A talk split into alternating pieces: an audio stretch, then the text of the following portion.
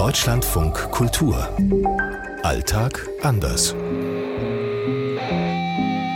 Hier in Rio ist es jetzt 2.40 Uhr. In Peking 13.40 Uhr. 7.40 Uhr in Stockholm. 22.40 Uhr in Los Angeles. 7.40 Uhr in Johannesburg. Heute Fußgängerzone die Fußgängerzone in Brasilien. Es gibt sie auch ganz so klassisch, wie wir das aus Deutschland kennen. Das gibt's hier im Prinzip fast gar nicht. Ein Bekannter von mir sagte mal, nobody walks in LA. Also niemand läuft hier rum. Es gibt gar nicht dieses Bedürfnis danach. In China gibt's Fußgängerzonen. Ich würde sagen, das Auto hat hier meistens noch Vorrang, aber es gibt schon auch Fußgängerzonen. Fußgängerzonen in Südafrika gibt es nicht so viele. Ja, Südafrikaner und Südafrikanerinnen, die fahren mit dem Auto überall hin ist leider das gleiche traurige Bild hier in Schweden, das, was wir auch in Deutschland erleben. So diese klassische Fußgängerzone, wo man unten reingeht, oben rauskommt, alles erledigt hat, weil es irgendwie lauter kleine Geschäfte gab. Das stirbt aus. Also auch hier gibt es immer mehr so große Einkaufszentren. Das verlagert sich einfach alles so ein bisschen aus der Stadt raus, konzentriert sich dann eben am Rand in diesen Riesenzentren. Und wenn man jetzt in den großen Städten unterwegs ist, da gibt es natürlich Fußgängerzonen, aber da gibt es natürlich überall das Gleiche. Es gibt in Brasilien temporäre Fußgängerzonen, und zwar gigantische.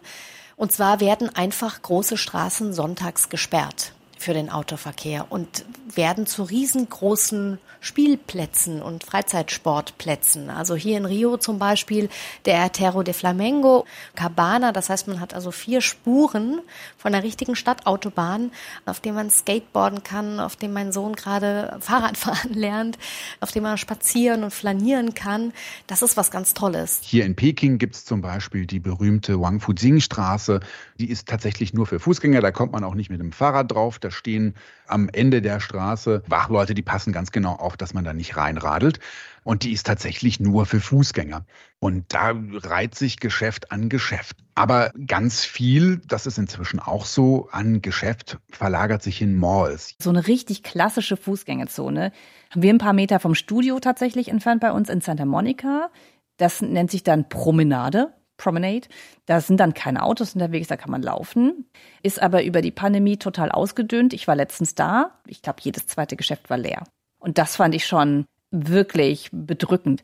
Und ich glaube, gerade über die Pandemie hat dieses Thema mit, ich bestelle mir einfach alles nach Hause nochmal extrem zugenommen. In Kapstadt gibt's die Waterfront, in Johannesburg gibt's Melrose Arch. Also das sind dann schon so Gebiete, in denen man ordentlich zu Fuß gehen kann. Und man kann auch so an den Läden vorbeischlendern. Aber ansonsten sind Fußgängerzonen eigentlich die Malls. Also Südafrikaner und Südafrikanerinnen verbringen total gern ihre Sonntage in Malls, also in diesen geschlossenen Einkaufszentren, in denen hunderte Läden sind und Cafés und Restaurants und Kinos und alles da und da schlendern sie gerne durch. Aus Johannesburg, Jana Gent. Aus Stockholm, Sophie Donges. Aus Los Angeles, Katharina Wilhelm. Anne Herberg aus Rio. Aus Peking, Benjamin Eisel. Was auch eigentlich jede chinesische Stadt hat, die ein bisschen Touristen anzieht, das ist ja so eine Touristenfußgängerzone, wo es dann aber keine klassischen Läden gibt, sondern Lebensmittel, also Essensstände mit den lokalen Spezialitäten. Und wenn man da an Feiertagen unterwegs ist oder am Wochenende, dann ist das wirklich, wirklich einfach nur rammelvoll mit Leuten. Und man kann sich meistens auch nicht aussuchen, wie man sich bewegt, sondern man wird dann so mit den Menschenmassen durchgeschoben.